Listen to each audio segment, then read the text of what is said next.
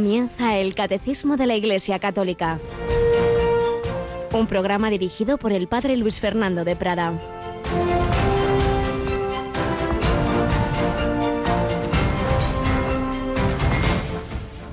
Como Jesús había curado a muchos, todos los que sufrían de algo se le echaban encima para tocarlo. Los espíritus inmundos cuando lo veían se postraban ante él y gritaban, Tú eres el Hijo de Dios. Alabado San Jesús, María y José, muy buenos días en este jueves 20 de enero. Ya entramos en el último tercio del primer mes del año. Como recordaba ayer, se descuida uno y se nos ha ido la vida. Y lo importante es haberla aprovechado en amar a Dios, en amar al prójimo, en dejar el mundo mejor de como lo encontramos, en dar testimonio, como lo dieron esos mártires de esos primeros siglos, muchos de los cuales estamos celebrando su fiesta en este mes de enero, San Sebastián, San Fructuoso, Santa Inés, hombres, mujeres, niños muchas veces, que tenían tal amor a Jesucristo que dieron la vida por él. Un Jesús, Dios hecho hombre, que viene a sanarnos. No basta con la fe, porque vemos en este Evangelio de hoy que los espíritus inmundos gritaban, tú eres el Hijo de Dios. Sí, sí, ya lo dice la carta del apóstol Santiago. También los demonios creen y tiemblan. No basta con la fe, una fe que sea puramente intelectual. Hace falta una fe viva, una fe que se convierta en esperanza y en amor. Y para ello necesitamos la gracia de Dios que Él nos quiere comunicar. Por eso, esto que dice el Evangelio de que los, todo el mundo, claro, sobre todo los enfermos, lo querían tocar, lo querían tocar, porque de él salía una fuerza que los sanaba. Es un símbolo de lo que hacemos ahora nosotros en el cuerpo místico. Tocamos a Jesús en sus sacramentos. Dios no se ha quedado una abstracción espiritualista. No, no, no, no. Ha entrado, como decía un sacerdote, ha entrado aquí en casa por la cocina. El pan, el vino, el agua. Le podemos tocar, nos dejamos tocar por Jesús en los sacramentos. Y ahí Él quiere sanar nuestro corazón. Y entonces sí, con su gracia, con su misericordia, la fe se hace viva.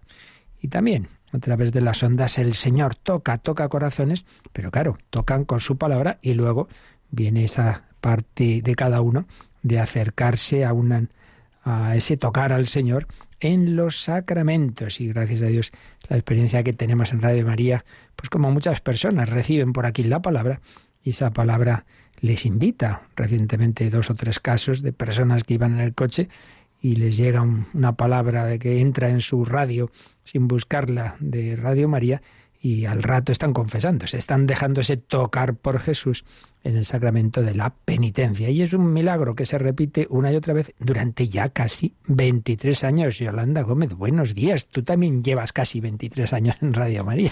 Buenos días, padre. Pues sí, tengo esa dicha de, de casi estar desde los comienzos. Pero bueno, pues aquí estamos viendo cómo la Virgen, cómo el Señor hace de las suyas, digamos, y cómo pues toca los corazones de las, bueno, diversas maneras, muy diferentes. Por ejemplo, también eh, conocí que hace poco una persona, pues también estando en eh, de noche no podía dormir y estaba sintonizando ahí la radio y de repente se puso Radio María, así que un bonito testimonio de cómo empezó a escuchar más Radio María y cómo se fue acercando más al Señor. Pues sí, la verdad es que el Señor va inventando a lo largo de los siglos formas de llegar a todos los corazones. Bueno, pues como el lunes que viene, 24 de enero, cumplimos 23 años, exactamente el 24 de enero del 99 fue la primera emisión, pues ya sabéis que vamos a celebrarlo de una manera sencilla, no como cuando cumplíamos los 20, pero bueno, siempre con vosotros. Vamos a escuchar la cuña que ha preparado nuestra compañera Rocío, donde tenéis resumido lo que vamos a hacer y os invitamos a que podáis mandar mensajes como ahora vamos a escuchar.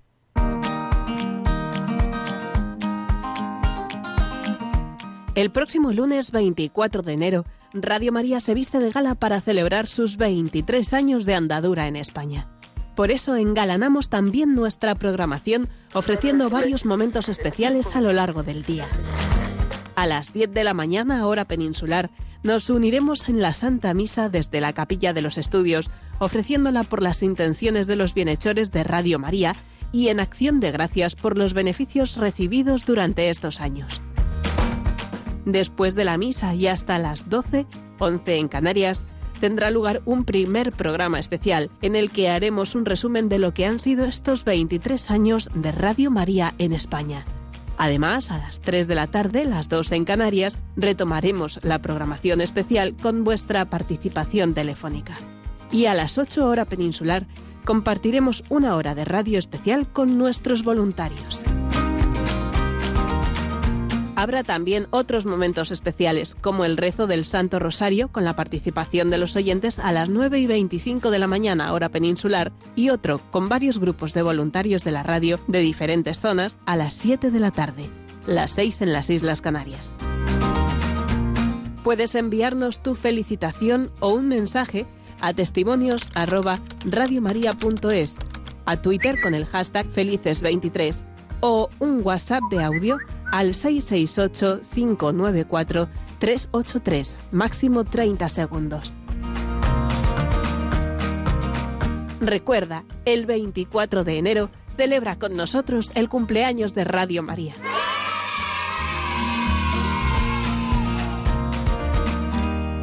Bueno, pues ya lo sabéis, de momento quedémonos con esos dos datos. Uno, que si queréis enviar un mensaje que hace la radio en vuestra vida, que ha hecho Radio María en vuestros corazones o alguna palabra de ánimo y felicitación, pues el correo es el que usábamos en la campaña de Navidad, testimonios arroba radiomaria.es y que a las 9 y 25 pues será como los sábados, rosario abierto a la participación vuestra y que luego tendremos desde nuestra capilla la celebración de la Santa Misa. Pues nada, le pedimos al Señor, a la Virgen María, a todos los santos que han sido instrumento también de, conversión de los demás, que nos ayude a cada uno de nosotros, también a vosotros. Sois, como estamos viendo en estos números del catecismo, miembros de ese cuerpo de Cristo. Tú eres, en cierto modo, Cristo, porque unido a Él por el bautismo, por la confirmación, reforzada tu unión con Él por, por la confesión, por la Eucaristía, etcétera, pues mm, vamos configurándonos con Él, reflejando a Cristo para aquellos que aún no lo conocen, que lo puedan tocar en ti, que lo puedan ver en tu palabra, en tu sonrisa, como lo vieron en, en la vida de quien pasó 30 años de su vida muy separado, pero que luego se recibió también esa unión con Cristo. Estamos hablando de San Ignacio de Loyola. Seguimos recogiendo enseñanzas para nosotros de su vida.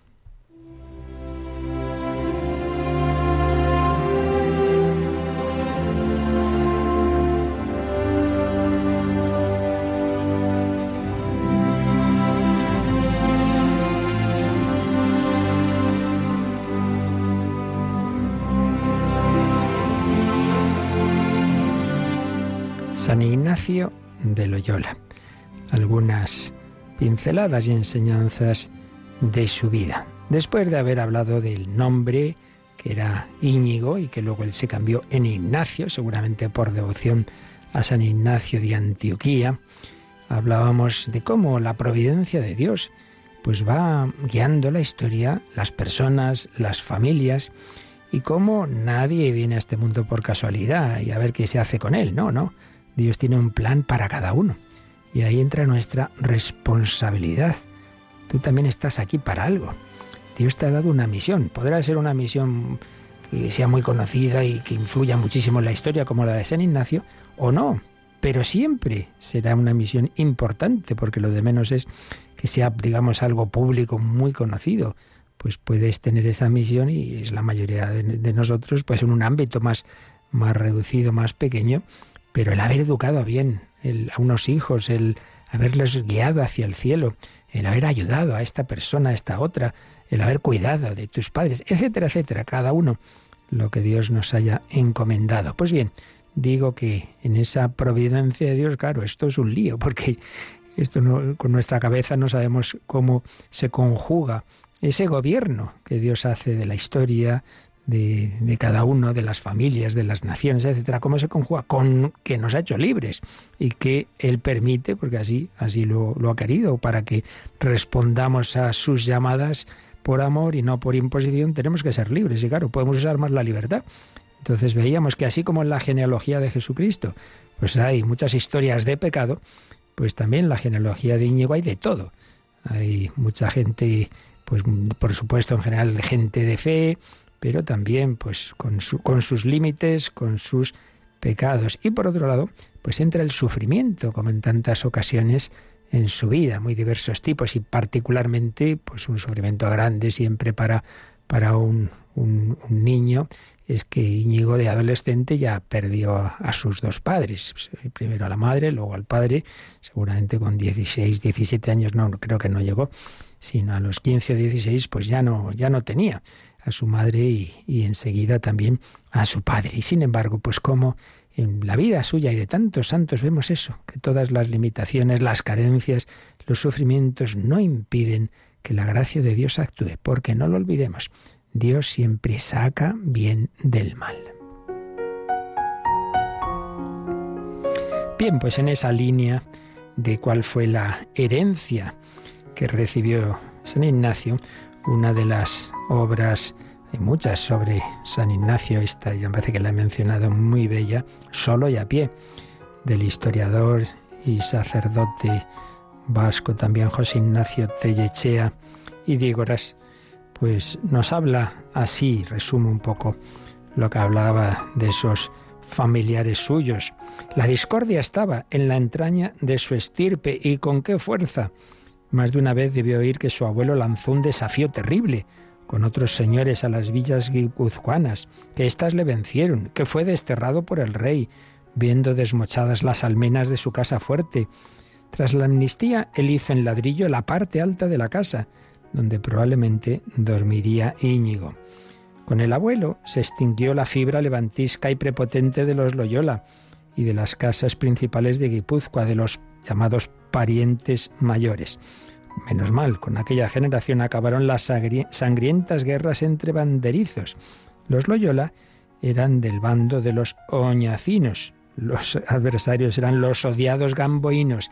Bueno, como vemos, en todas partes hay sus peleas. Y otra historia, otro achaque, dice Tellechea de la familia, pues como en tantas ocasiones, pues era el tema de, las infidelidades, de los adulterios, de hijos bastardos, incluso hay una tal Teresa de una generación anterior, desheredada solemnemente porque, dicen los documentos, escogió de vivir inhonesta y no castamente, no castamente.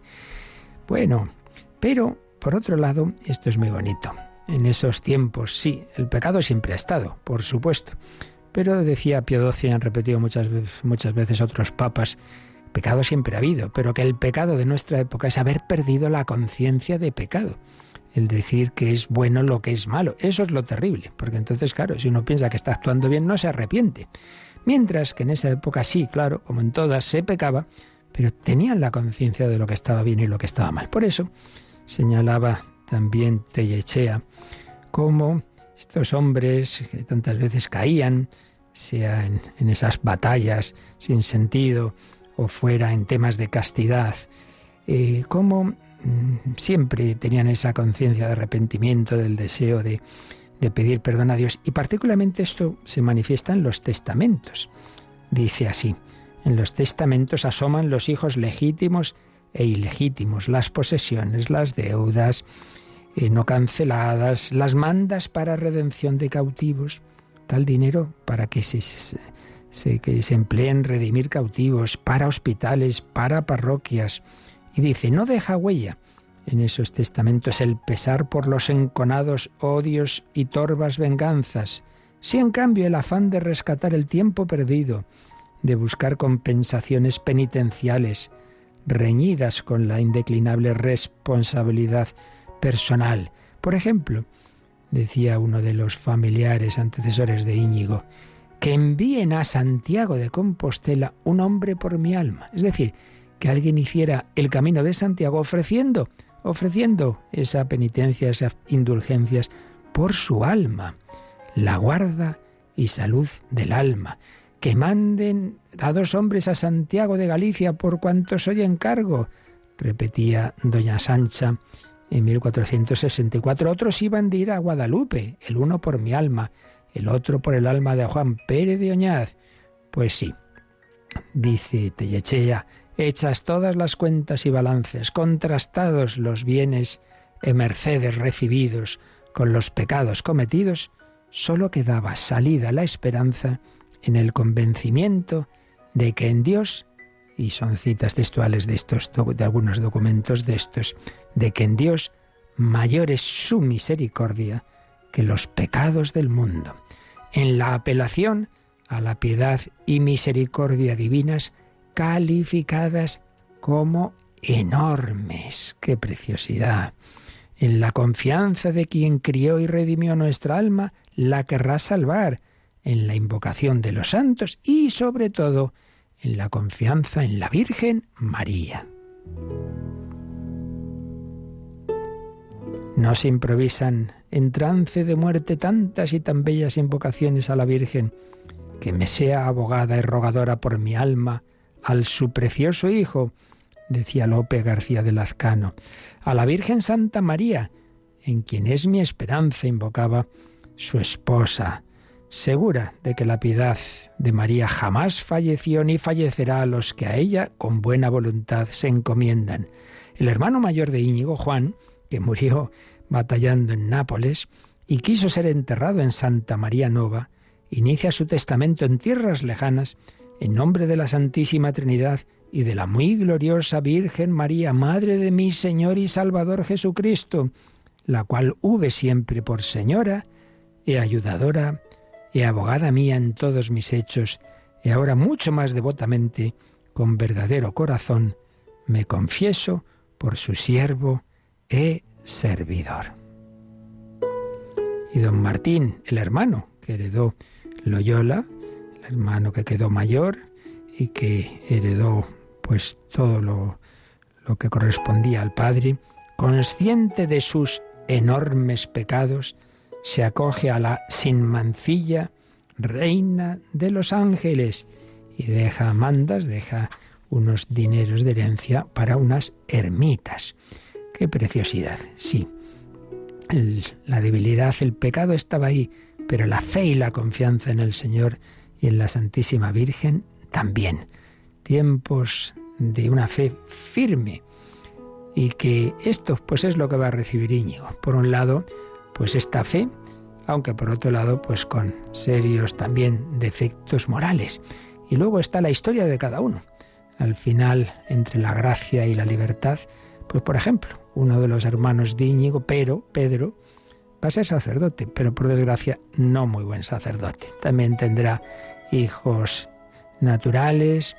Fijémonos, un sacerdote, así seguramente como era relativamente frecuente en la época, bueno, pues entre tantos hijos uno, pues a la carrera eclesiástica sin vocación muchas veces. Y claro, pues no se podía eso vivir bien. Y en cambio, el que era bastante eh, lanzado a la vida mundana fue el que acabaría siendo un gran santo sacerdote religioso y fundador de una orden. Los caminos de Dios y las respuestas humanas. También Jesús escogió a doce y uno de ellos pues ya sabemos cómo acabó. Pues hoy nos quedamos con estas enseñanzas de mirar esa acción de Dios en la historia, en las familias, en las nuestras en confiar en su misericordia, en saber que estamos a tiempo siempre de responder, de arrepentirnos, de enmendar, de reaprovechar la vida, pero también de ser conscientes de que Dios respeta nuestra libertad y que por ello con la herencia que hayamos recibido, los talentos de un tipo o de otro, las dificultades, los sufrimientos, todo ello lo que queramos, con eso lo que hemos recibido, ahora ya con la gracia de Dios depende de ti, que des el mayor fruto a esos talentos. Íñigo, que los 30 primeros años de su vida pues no dio precisamente muy santos frutos, luego en cambio, la segunda parte de su vida pues fue una entrega total. Pues eso es lo importante. Olvídate de que si hice, dejé de hacer. El pasado a la misericordia, el futuro a la confianza, el presente al amor.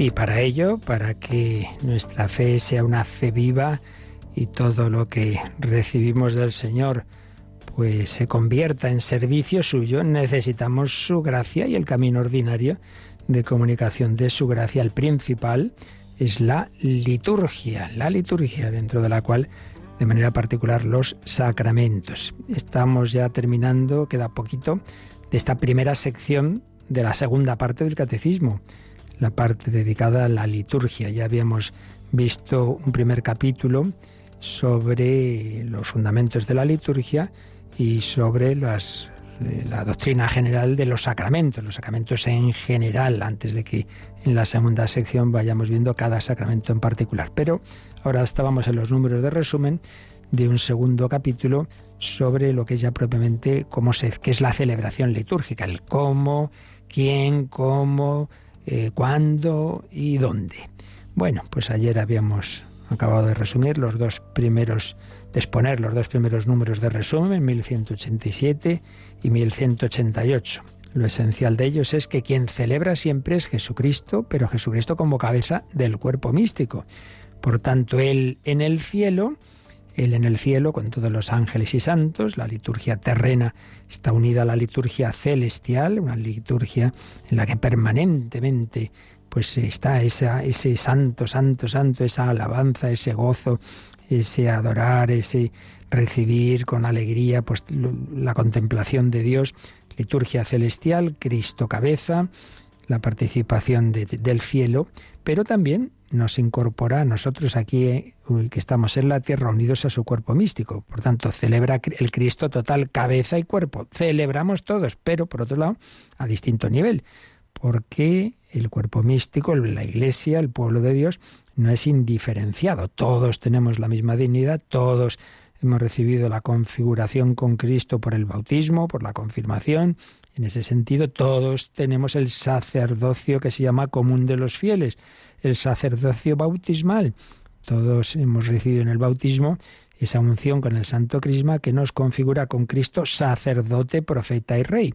Como sacerdotes estamos llamados a ofrecer nuestras vidas, a dar a Dios ese ese sacrificio, ese culto que es nuestra propia vida vivida en su presencia. Como profeta estamos llamados a dar testimonio de Cristo, a hablar del Señor. Como reyes estamos llamados a reinar primero en nuestra propia vida, a ser señores de todo nuestro ser, pero luego a extender a nuestro alrededor el reino de Cristo, sacerdocio bautismal. Pero, junto a ese sacerdocio común de los fieles, está el sacerdocio ministerial que viene por otro sacramento, el sacramento del orden, la plenitud del sacerdocio que tenemos en el obispo y luego el, presbítero que, que tiene ese otro segundo grado del sacramento del orden y entonces solo el sacerdote ministerial puede realizar las acciones propias de la mayor parte de los sacramentos. No todos, porque el matrimonio evidentemente son los propios cónyuges los que lo realizan. El bautismo puede, en caso de necesidad, administrarlo a cualquier cristiano, pero la Eucaristía, la confesión, la unción de enfermos, etcétera, eso solamente el ministro ordenado. Entonces, por un lado, celebramos todos, pero por otro lado, de distinta forma. Solo el que tiene el sacramento del orden representa a Cristo en cuanto cabeza del cuerpo místico. Por eso Él es el que preside la celebración. Ya decíamos que presidir no en el sentido asambleario de como si todos tuviéramos la misma función y simplemente elegimos a uno entre nosotros. No, no, no, sino en cuanto está configurado y constituido por Cristo eh, para representarle como cabeza, como cabeza. Pero eso no quita que los demás también también deben participar, no simplemente son espectadores a lo que celebra el sacerdote ministerial, no, no, todos participamos. Bueno, pues esto era lo que veíamos como respuesta a la pregunta ¿quién celebra? ¿Quién celebra? Pero recordemos que en esta sección se ha ido respondiendo a esas distintas preguntas. La primera, ¿quién? La segunda, ¿cómo? ¿Cómo se celebra? Y en ese apartado habíamos hablado de signos y símbolos, de palabras y acciones, de canto y de música y de las imágenes. Bueno, pues aquí, como estamos solo en números de resumen, vamos a ver lo esencialito. Y lo esencialito de este, de este apartado viene en los números 1189 a 1192. Vamos a ver los que nos dé tiempo. Yolanda, vamos con el 1189. La celebración litúrgica comprende signos y símbolos que se refieren a la creación, luz, agua, fuego, a la vida humana, lavar, ungir, partir el pan, y a la historia de la salvación, los ritos de la Pascua.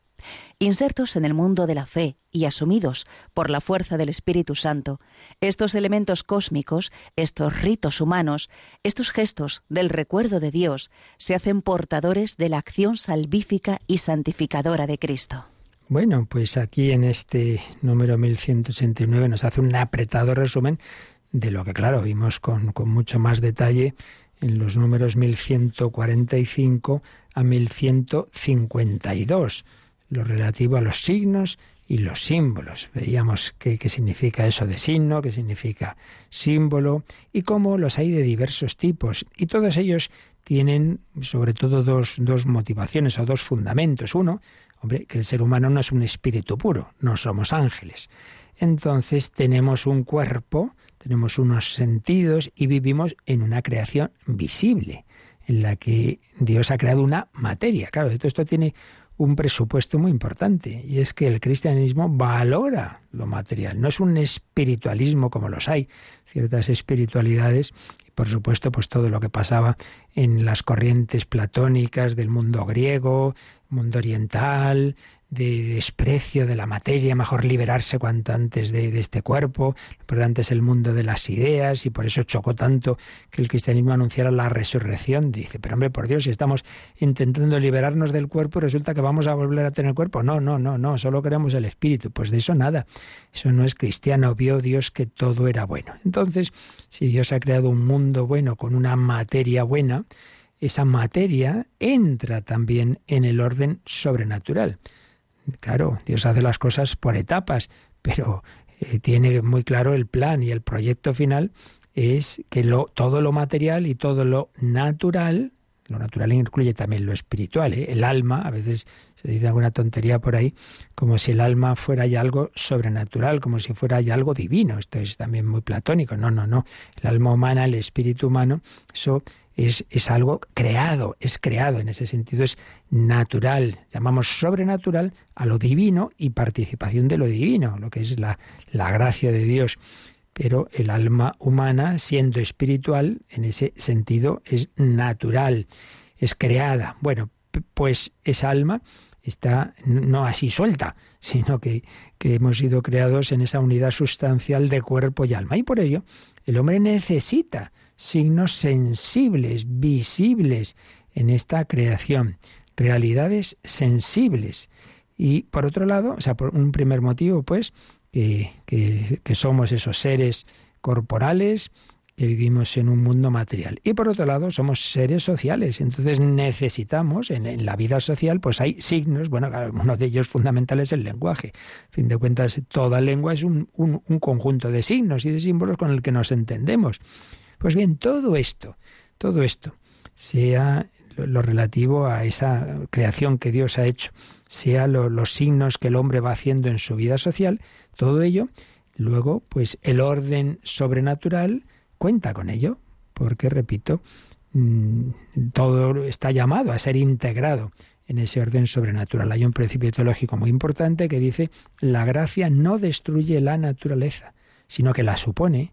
Eso sí, la sana, porque está herida por el pecado, la perfecciona, la eleva, pero siempre cuenta con ella. Por eso, por eso, en este orden sobrenatural en que Dios nos comunica la vida divina a través de la liturgia, pues ha querido el Señor contar con signos materiales y sociales. Signos materiales, aquí se nos ha mencionado alguno, la luz, el agua, el fuego, en algunos sacramentos, por supuesto, pues el bautismo, pues está claro, el agua, el agua, ¿verdad? Y distintos tipos de aceites para el bautismo y la confirmación y la unción de enfermos y la y, y perdón y la, el orden sacerdotal, pues lo que es el óleo de los catecúmenos, lo que es el santo crisma, lo que es ese, ese óleo de los enfermos, pues son tipos de aceites. Eh, por tanto, el agua, los aceites, el pan, claro, la Eucaristía, el vino, la Eucaristía. Pero luego también hay símbolos no directamente de un sacramento, sino que se usan en la liturgia. Aquí, por ejemplo, aparece la luz. Recordemos la vigilia pascual, ese cirio pascual, con, bueno, antes de eso, el fuego que se hace, ¿verdad? Que representa esa resurrección de Cristo. En fin, que hay muchos símbolos sensibles, por tanto, que vemos, que, oímos, que podemos tocar y que eh, están en el plan de Dios porque no somos ángeles, porque no somos espíritus puros.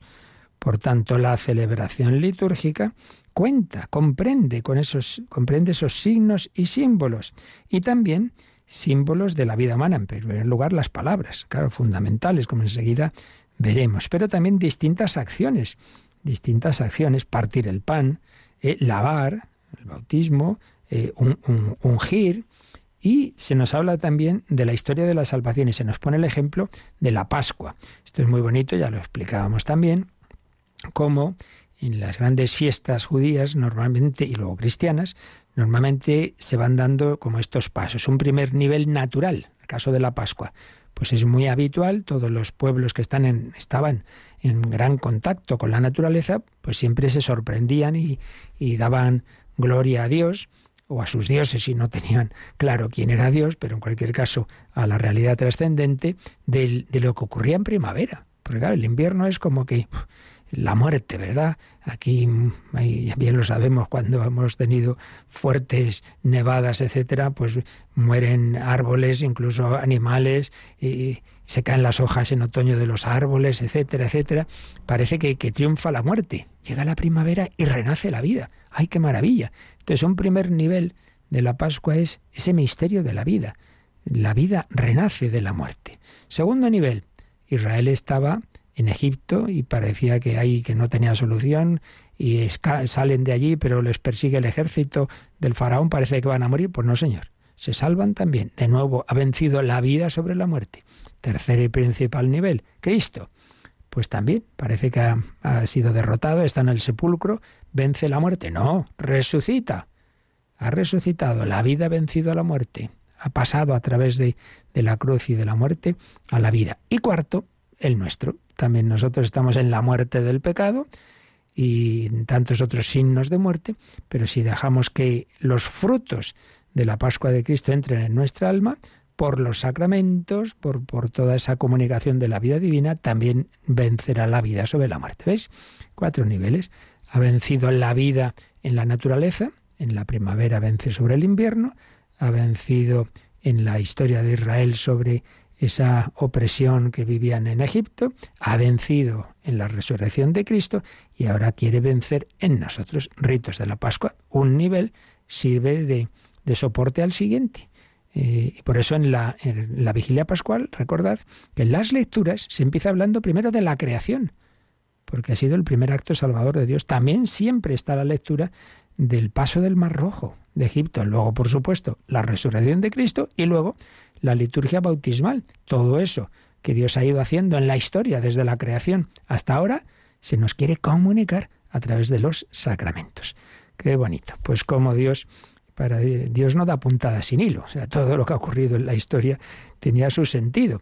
Y la clave de interpretación, el centro de toda esa historia, es la historia de Cristo. Pero luego los frutos son los que estamos llamados nosotros a recibir. Eso ya, como decíamos antes, propósito de, San Ignacio, pues ya eso ya depende de cada uno.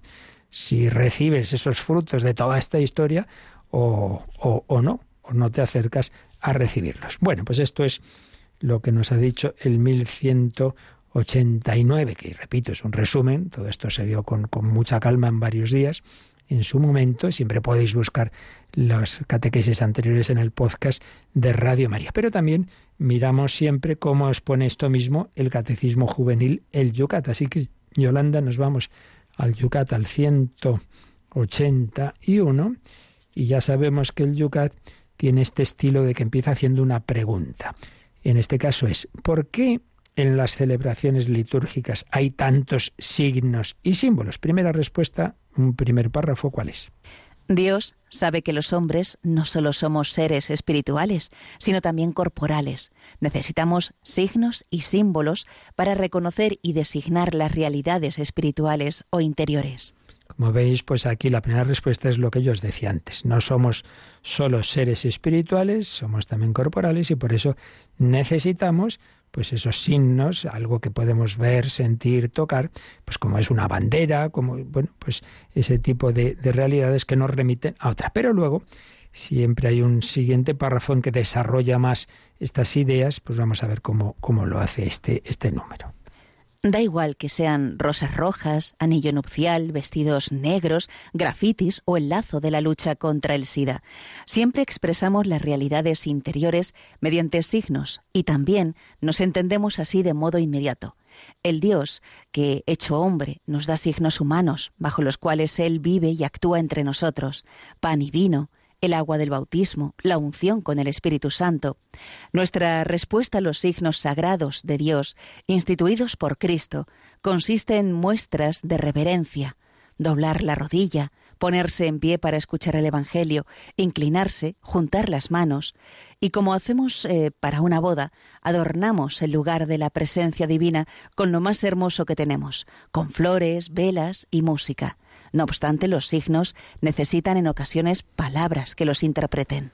Pues como veis, el Yucat está pensado para jóvenes, pues desarrolla, muchas veces pone más ejemplos y está muy bien pues estos ejemplos de distintos símbolos, que unas flores, unas rosas rojas, el anillo nucial, unos vestidos, naturalmente. O sea que nos damos cuenta de que esto se usa en toda la vida social, pues Dios, que ha entrado en nuestra vida humana, Jesucristo no lo olvidemos. El primer gran milagro en su vida pública es en una boda. Pues, eh, pues estaba ahí, en la boda. Entonces todo, todo, todo lo humano puede ser ese instrumento para la comunicación de Dios. Pero así como Dios ha escogido signos y símbolos, incluso para los grandes sacramentos, bautismo, etcétera, también nosotros, nos ha dicho Yucat, es otro matiz, también nosotros debemos corresponder no solo con actos interiores, que son los principales, por supuesto, pero también con actos exteriores. Y por eso nos ha hablado, por ejemplo, de las posturas, dice, doblar la rodilla. Hombre, si yo sé que ahí está mm, Dios muy cercano, hecho hombre, pero que es Dios, hombre, pues claro, no le trato como uno cualquiera. Entonces la genuflexión, o llega el Evangelio, me pongo de pie, etcétera, etcétera, etcétera. Signos también corporales, sensibles, exteriores, y además por otro motivo, y es la realidad social. Oye, que estamos celebrando esto todos, hombre, pues hay unos signos comunes. Bueno, pues con esto eh, nos quedamos con lo esencial de esta dimensión simbólica integrada en la liturgia. Le damos gracias al Señor y vamos a recordar una de las primerísimas y bien conocida canción de, de que tomando un, texto antiquísimo, claro, como son los salmos, pues cuando eh, los años 60 salieron muchas canciones en, en lengua vernácula, pues todos os acordaréis de esta verdad tan, tan conocida.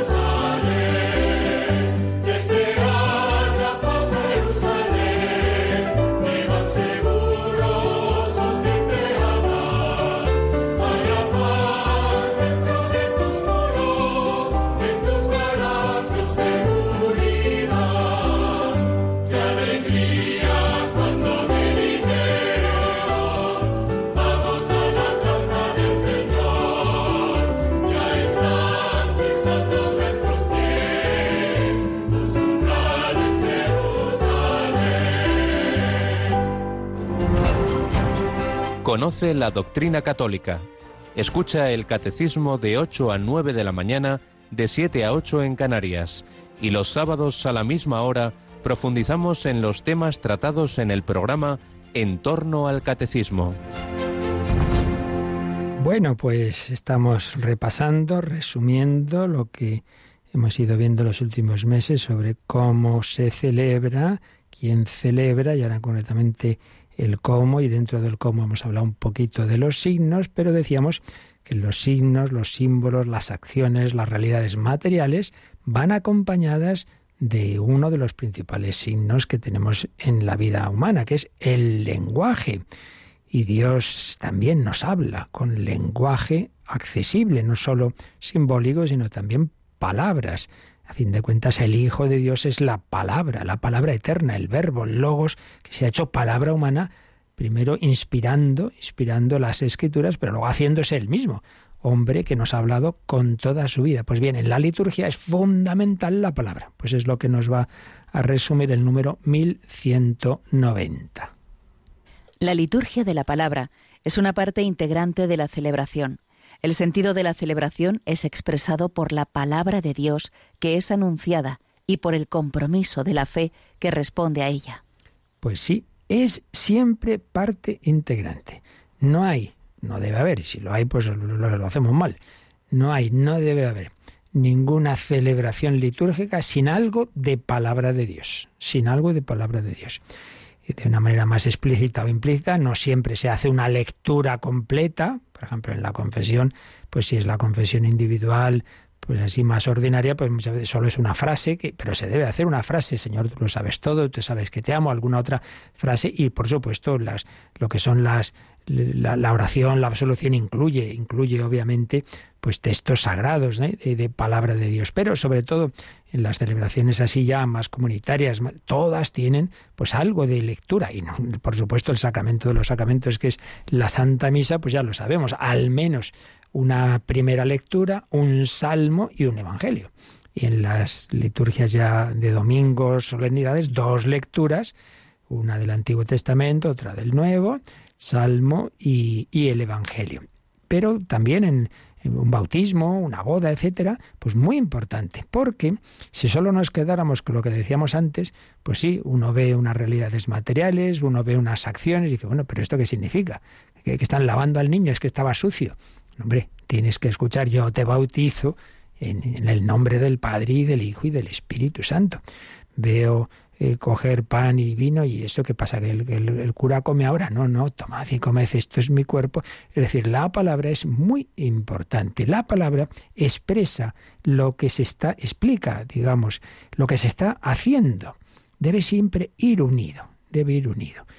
Eh, se entregan los los novios los anillos, sí, sí, pero antes lo más importante, yo, fulanito, te quiero a ti. Como esposa y me entrego a ti, prometo serte fiel, las alegrías, las penas, hay que, hay que expresar con palabras lo que se está haciendo, las acciones y los gestos y, las realidades materiales que están ahí, pues deben ir explicadas, deben ir acompañadas por esa palabra. Y eso, por un lado, en, en quien está pues celebrando, presidiendo esa celebración, pero también la respuesta nuestra. Por ejemplo, ¿cómo respondemos nosotros en la Santa Misa? Pues ya sabéis, se lee una lectura y luego decimos palabra de Dios. Y tú tienes que responder, te alabamos. Tu respuesta es alabar a Dios que nos habla. Palabra del Señor, gloria a ti, Señor Jesús. ¿Veis? Respondemos. Pero no solo eso, sino que después, por ejemplo, en la misa, al terminar la liturgia de la palabra, al terminar las lecturas y su explicación, que es la homilía, ¿Cómo respondemos los domingos y solemnidades? Con el credo. Es decir, sí, sí, yo creo lo que Dios me ha dicho. Dios habla, pues yo respondo. Y respondo diciendo, me fío, me fío, creo en ti, creo en lo que me has dicho. Por eso dice este número que el sentido de la celebración es expresado, por un lado, por la palabra de Dios que es anunciada, pero por otro, por el compromiso de la fe que responde a ella. Por eso recitamos el credo, que no es una mera enumeración de verdades, una síntesis doctrinal, sino que es una oración en que yo digo, sí, sí, yo me fío, me fío, me apoyo en Dios Padre, en Dios Hijo, en Dios Espíritu Santo y en todo lo que me ha enseñado, resumido en el credo. Bueno, pues vamos a ver, Yolanda, cómo esto nos lo dice en ese otro catecismo juvenil, el Yucat, el número 182. La pregunta que nos hace es, ¿Por qué los signos sagrados de la liturgia necesitan además palabras? Celebrar la liturgia supone encontrarse con Dios, dejar que Él actúe, escucharle, responderle. Estos diálogos se expresan siempre en gestos y palabras. De nuevo, pues tenemos la analogía con la vida humana, en la vida humana. Incluso de pequeñito, la mamá coge al niño, al bebé, y gestos. Pues, pues ya lo abraza, lo besa. Sí, pero también le dice, ¡ay, cuánto te quiero! Y sobre todo cuando ya se va siendo consciente de poder usar el lenguaje, pues lo mismo. Hay palabras y hay gestos. O sea, no, no basta una sola cosa. Si uno solo dice palabras, pero así te quiero mucho, y ni coge un abrazo ni un beso, y bueno, no sé, hijo, que, que, que sobre todo eh, en, en, la familia, en esos, esas primeras, bueno, en todas las edades, la verdad, siempre, hombre, las cosas hay que expresarlas también con los gestos, pero viceversa. Si, si, si uno, muchos gestos, y no dice una palabra, que esto es verdad, la diferencia también se ve ahí entre hombres y mujeres muchas veces. Bueno, y en, edades y en formas de ser, hay que intentar integrar todo. Bueno, pues eso, que es del nivel natural, del nivel humano, pues lo tenemos en el nivel sobrenatural, en el nivel litúrgico, gestos y palabras. Y entonces, ¿cómo sigue desarrollando la respuesta a este Yucat 182? Jesús habla a los hombres mediante signos y palabras. Así sucede también en la Iglesia, cuando el sacerdote presenta los dones y dice, Esto es mi cuerpo, esta es mi sangre. Solo esta palabra interpretativa de Jesús hace que los signos se conviertan en sacramentos, signos que realizan lo que significan. Jesús habló a los hombres mediante signos y palabras. Así lo vemos en numerosas ocasiones en la vida de Jesús, en milagros. Por ejemplo, es muy habitual que Jesús toque al enfermo, toque al enfermo, extiende tu brazo, le toca los ojos, el ciego toca la lengua, los oídos al sordo mudo. Por un lado esos gestos, o le pone barro, unos gestos, unas realidades materiales, pero luego dice unas palabras, siempre. Si quieres puedes sanarme, le dice el leproso. Lo toca y le dice, quiero queda limpio. ¿Veis? El gesto, la realidad sensible, corporal, pero también la palabra. Coge el pan y el vino, pero dice, esto es mi cuerpo, haced esto en memoria mía, esta es mi sangre. Por tanto, el gesto, el signo, la realidad material y la palabra, que es fundamental. La palabra. Y dice el Yucate, la última frase es, solo esta palabra interpretativa es la que da la interpretación de lo que está haciendo. Solo esta palabra interpretativa de Jesús hace que los signos se conviertan en sacramentos, es decir, signos que realizan lo que significan. Y es que, claro, no podemos aquí decir cada vez todo.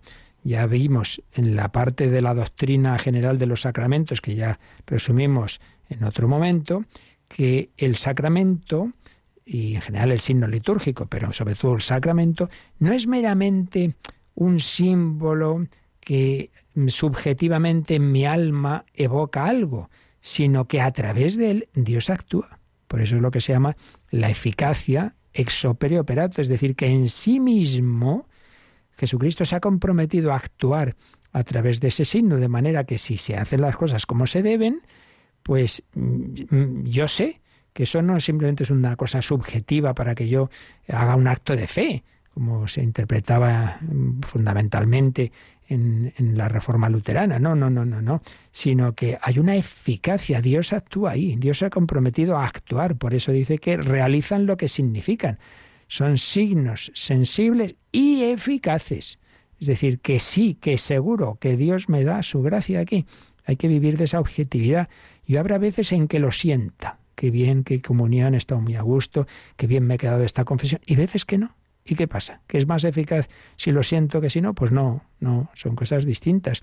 Tendemos mucho a quedarnos en lo que yo siento, en mi subjetividad. Hay que acostumbrarse a vivir de fe.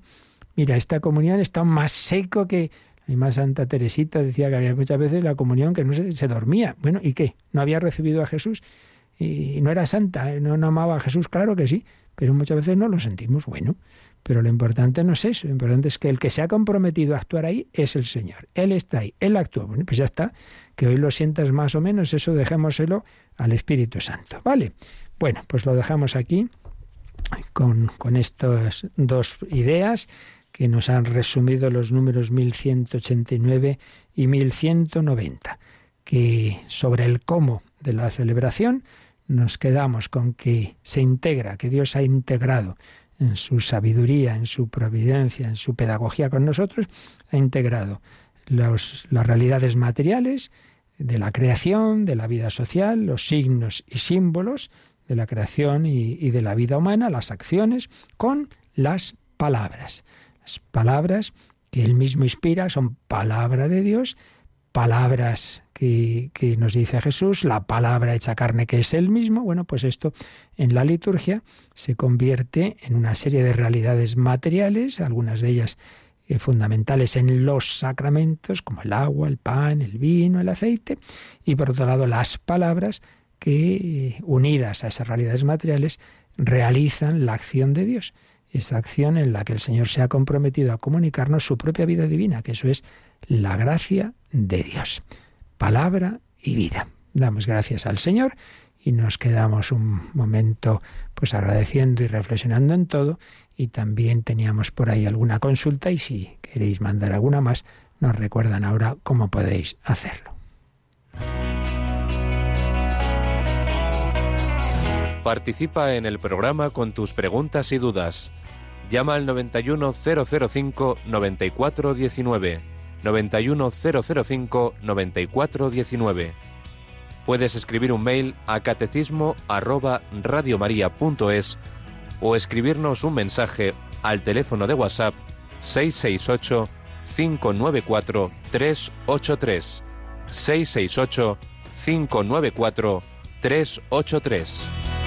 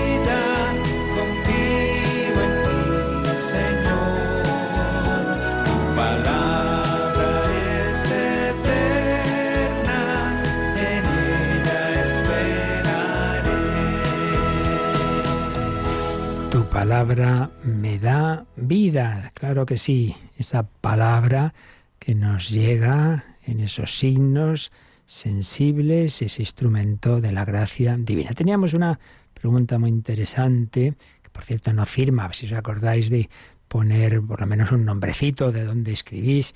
Dice alguien, en el ofrecimiento de la misa siempre tengo la sensación en épocas duras de mi vida de estar ofreciendo algo más valioso y agradable a Dios. Ahora, en una etapa más tranquila y dulce, me gustaría preguntar si es también una ofrenda recibida por Dios o si tiene menos valor lo que ofrezco. Muchas gracias por lo que me ayudan y alegra. Bueno, pues muy interesante porque es verdad que tendemos muchas veces a pensar que las cosas valen en tanto en cuanto cuestan. Entonces, si yo estoy sufriendo mucho, entonces vale más y si no, no. Bueno, vamos a ver. Lo que vale para los ojos de Dios es hacer su voluntad y hacer las cosas con amor.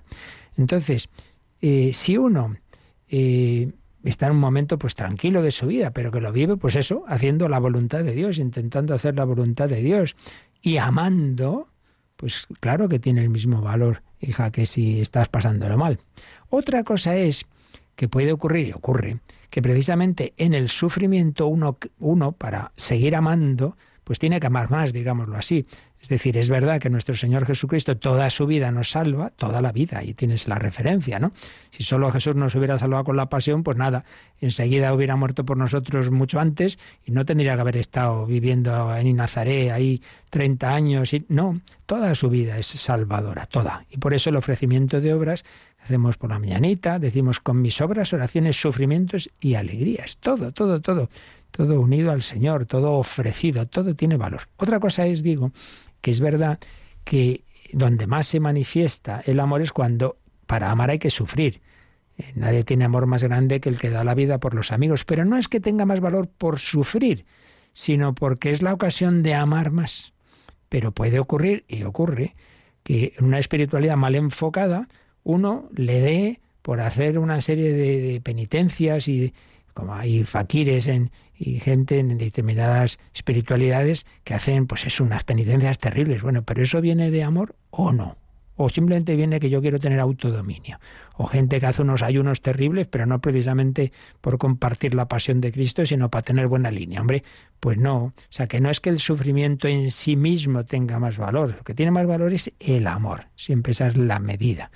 Esa es la medida. Que, que mm, ¿Puede uno crecer en amor precisamente porque eso, al estarlo pasando peor y tal, pues crece más esa, esa entrega? Pues puede ser, pero también puede ser, repito, que uno sin, sin una época de sufrimiento, sino con, con toda paz y serenidad, pero viviéndolo con amor, pues esté más cerca de Dios que uno que está pasándolo muy mal y está sufriendo mucho, pero quizá que no lo hace con, con, con, ese amor. ¿De acuerdo? Por tanto, en cualquier caso, no nos armamos líos. Ofrezcamos todo, toda nuestra vida, las épocas buenas, las malas. No te preocupes que la mala antes o después siempre llega, aunque sea con, con verdad el final de, de nuestra vida y la muerte. Pero en cualquier caso, lo de ahora, pues lo que se está viviendo en circunstancias ordinarias, unido al Señor, también tiene el mismo valor. ¿De acuerdo?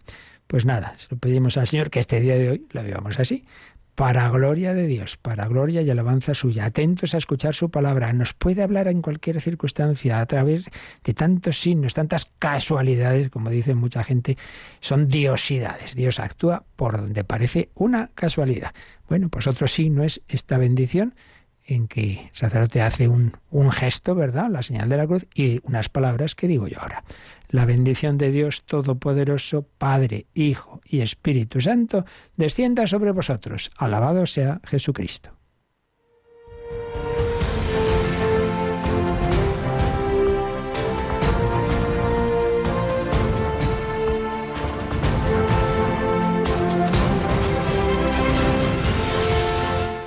Han escuchado en Radio María el Catecismo de la Iglesia Católica,